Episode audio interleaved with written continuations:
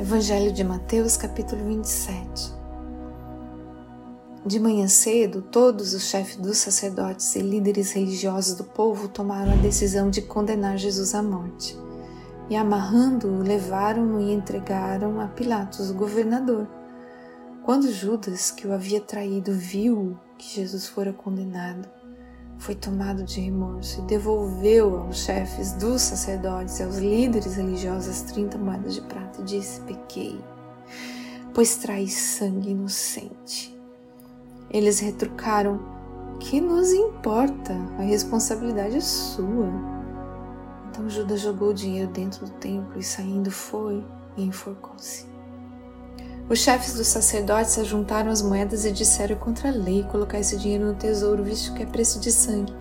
Então decidiram usar aquele dinheiro para comprar o campo do oleiro para cemitério de estrangeiros. Por isso ele se chama Campo de Sangue até o dia de hoje.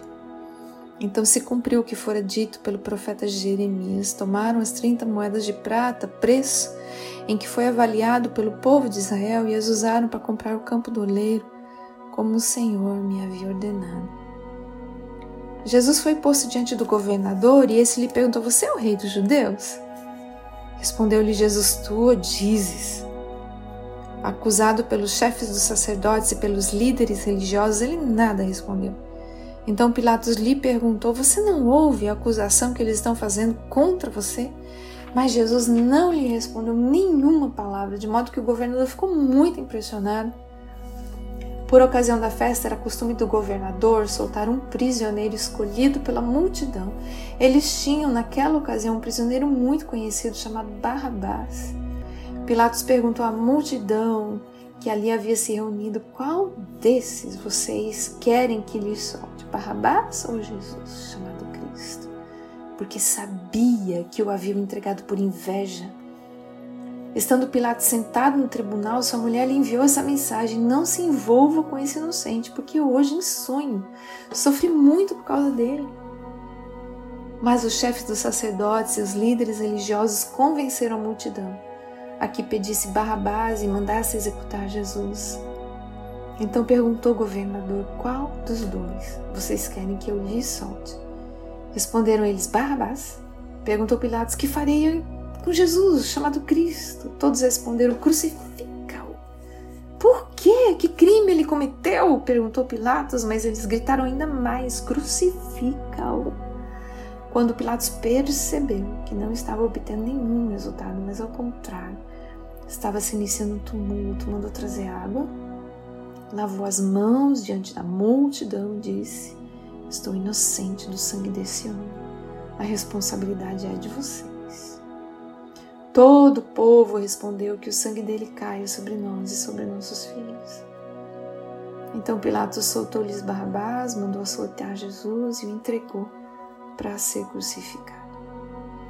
Então os soldados do governador levaram Jesus ao pretório, reuniram toda a tropa ao seu redor, tiraram-lhe as vestes e puseram nele um manto vermelho, fizeram uma coroa de espinhos e colocaram em sua cabeça, puseram uma vara em sua mão direita e ajoelhando-se diante dele, zombavam: Salve, Rei dos Judeus!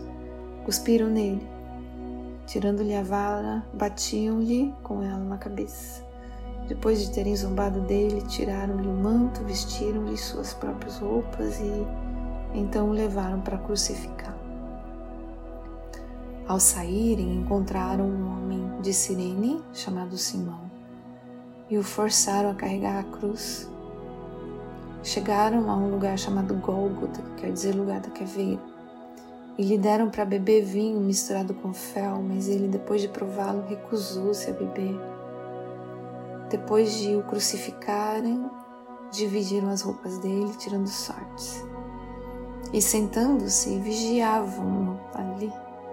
Por cima da sua cabeça colocaram por escrito a acusação feita contra ele.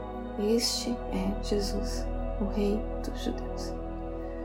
Dois ladrões foram crucificados com ele, um à sua direita e outro à sua esquerda. Os que passavam lançavam-lhe insultos, balançando a cabeça e dizendo: Você que destrói o templo e reedifica em três dias, salve-se, desça da cruz, se é o Filho de Deus.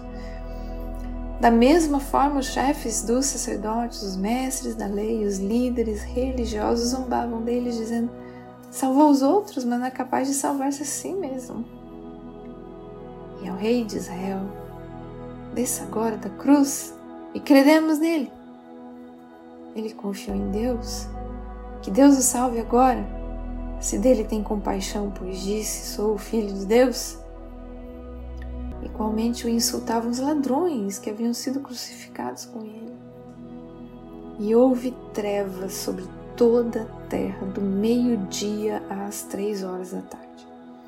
Por volta das três horas da tarde, Jesus bradou em alta voz: Eloi, Eloi, lama sabachthani, que significa: Meu Deus, meu Deus, por que me abandonaste? Quando alguns dos que estavam ali ouviram isso, disseram: Ele está chamando Elias. E imediatamente um deles correu em busca de uma esponja, embebeu em vinagre, colocou na ponta de uma vara e deu a Jesus para beber, mas os outros disseram: Deixem-no, vejamos se Elias vem salvar.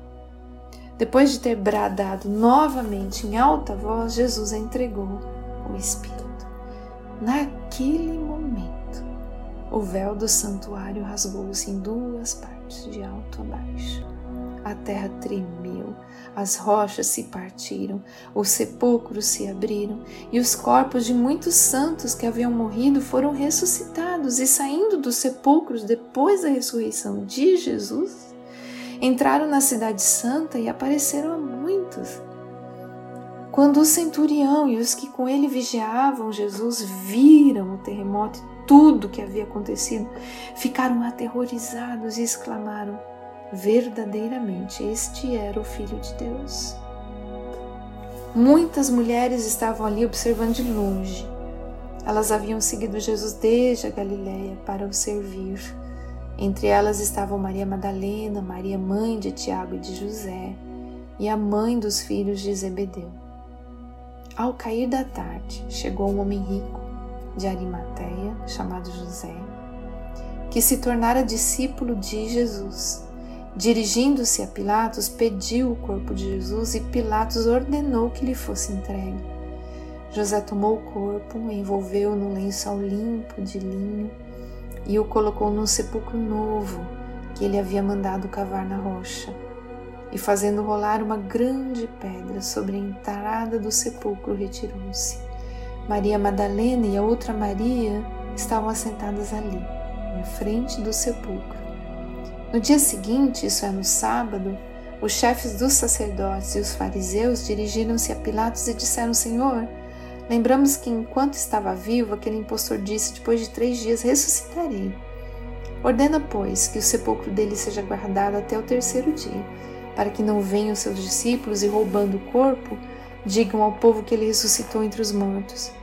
Esse último engano será pior do que o primeiro.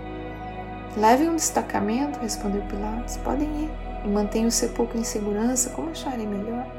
Eles foram e armaram um esquema de segurança no sepulcro.